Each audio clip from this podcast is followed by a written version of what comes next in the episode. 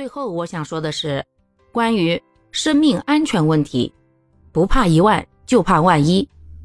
我们任何时候、任何人都要引起足够的重视。不管是这次因为承重墙拆除引发了这个楼体的问题，导致现在这些业主有家归不得，还是一些比如因为喝了酒以后开车呀。或者说是身体明知不舒服的时候，强撑着去做某些事情呀。其实归根结底啊，就是对自己生命的不够重视，对于安全问题缺乏足够的重视。总以为呢，那些个意外是小概率事件，不会发生在自己的身上。甚至呀，有的人还对别人的叮咛啊、谨慎呀，报以嘲笑，认为他们是小题大做了。怕死鬼等等，但是事实真的如此吗？再小概率的事件，如果发生在了别人身上，大家看着那都叫故事；可是发生在自己身上呢，那就是事故了。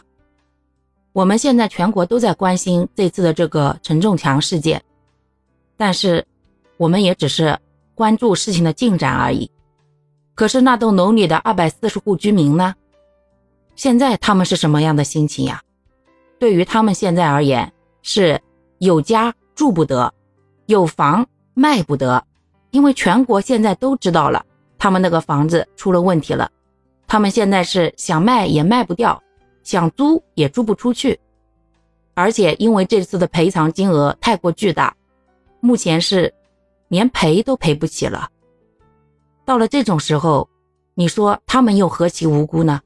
而且这个事情为什么会让人特别的愤慨？因为当时他们在装修的时候看见了那些挖机之类的大型设备进去的时候是非常严重的，向物业向这些人提起过抗议的。可是物业公司的不作为，以及业主完全不听劝阻，才导致了这次事故的发生。截至目前为止，这件事情依然没有一个妥善的解决办法。毕竟这个事情处理起来不是三言两语就能够解决的，它需要一笔非常巨大的数字的金钱。后面呢，我也会持续关注，如果有了最终结果的话，可能会再单独给大家聊个一期。